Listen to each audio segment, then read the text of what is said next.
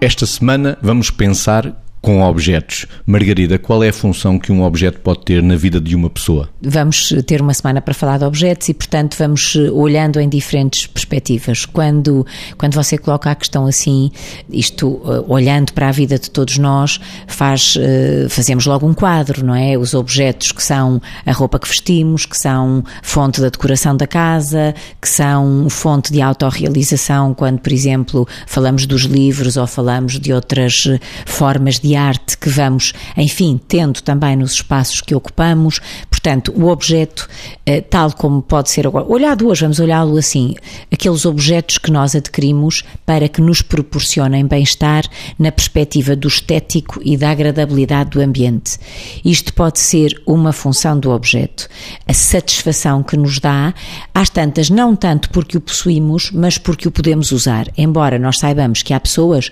que só ficam contentes por terem objetos objetos disponíveis porque são seus, não tanto porque os podem usar. Aliás, de repente estava-lhe a dizer isto, estava a pensar naquelas casas que parecem casas museu, ou seja, que estão sempre tão arrumadas que se percebe que os objetos não são usados. E, portanto, ali a função já é, já pode representar outra coisa, já pode ser mais um bocadinho o prazer do ter, que é para mim uma forma eh, em que se perde um bocadinho a liberdade de ter objetos. Mas, portanto, os objetos é algo que nos completa e algo que, de certa forma, também nos representa. Esta semana, Vítor, vamos pensando a função dos objetos.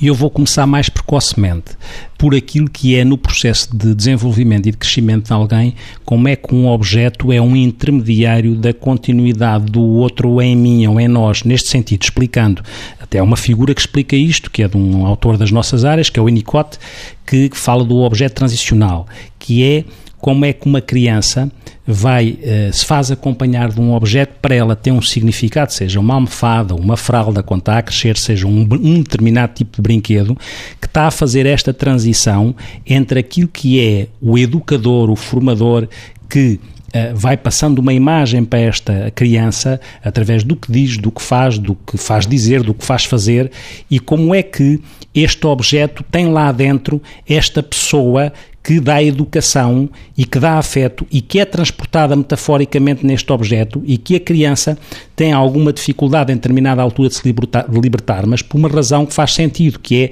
no fundo, também faz parte do ser. A Margarida falava do ter objetos e este caminho de transição que vai sendo integrado no processo de maturidade de alguém também depende daquilo que é o ser que vai sendo construído através de tudo que um objeto de transição tem e que transporta aquilo que os, os significativos, as pessoas significativas, vão passando na sua educação e que é levado dentro deste objeto para que a criança se sinta mais segura até um dia se libertar do objeto e ficar com as coisas integradas dentro dela. Portanto, quando uma criança vai pela primeira vez para a escola e quer levar um ursinho é para deixar levar.